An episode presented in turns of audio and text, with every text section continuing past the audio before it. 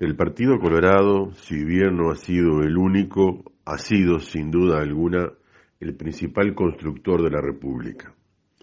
Y en su vida interior está bien claro que las concepciones básicas del vallismo constituyen un sustento definitorio y determinan una marca permanente en el registro ideológico nacional.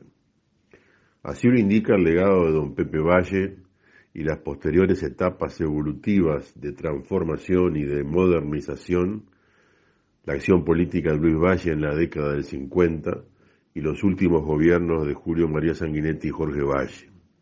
La historia no miente, es contundente.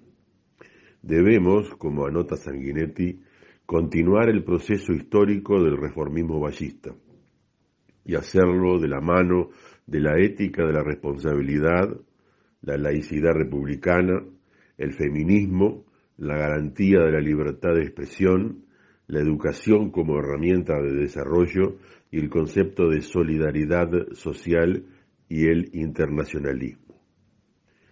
Los que hace años militamos y actuamos en el vallismo, así lo consideramos y lo sentimos. Hoy hay jóvenes vallistas muy activos, pensantes, modernos, que desde las ideas, propuestas y preocupaciones exigen y motivan los cambios. Junto a ellos, muchos que no han votado nunca aún y que no tienen trayectoria partidaria o que han pasado raudamente por otros partidos. Todos coinciden en los postulados de lo que llaman la socialdemocracia ballista. Mujeres y hombres de diversas edades y contextos socioeconómicos que habían optado por las ideas frente amplistas llegan o regresan. Se alejan de las incomodidades que le genera un frente amplio hoy fuertemente cooptado por la izquierda comunista, por nacionalismos extremos y por el corporativismo sindical devenido en actor político. Parece evidente, es hora de dar respuestas, de desarrollar ideas, de construir nuevos escenarios y crear proyectos progresistas desde el vallismo y el Partido Colorado. Necesitamos proyectar una mirada a futuro 25 años mínima. Hay que actualizar los fundamentos básicos del vallismo. Debemos ponernos en línea con una realidad mutante en un mundo tecnológico, cibernético y muy agresivo. Y hacerlo sin olvidar que las personas deben ser siempre el eje y la prioridad de nuestra acción política. Tienen que ser el centro de nuestra idiosincrasia reformista y transformadora. Es tiempo de concretar una autocrítica real y sincera para volver a conectar con la gente.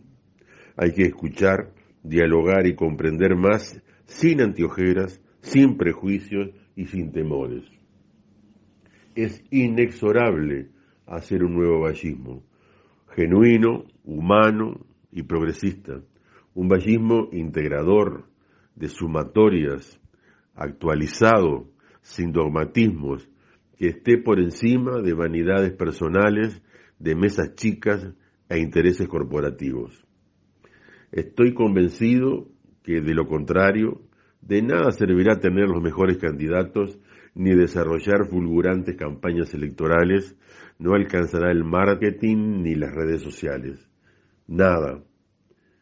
No soy el dueño de ninguna verdad, pero siento tener la certeza de qué es lo que debemos hacer los que atrevidamente podríamos definirnos como los nuevos viejos ballistas.